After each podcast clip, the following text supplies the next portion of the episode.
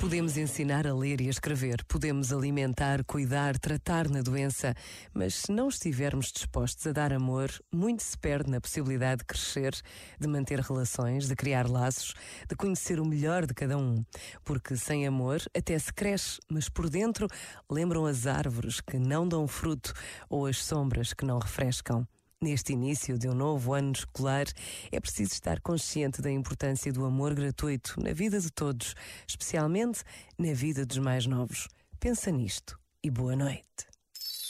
Este momento está disponível em podcast no site e na app.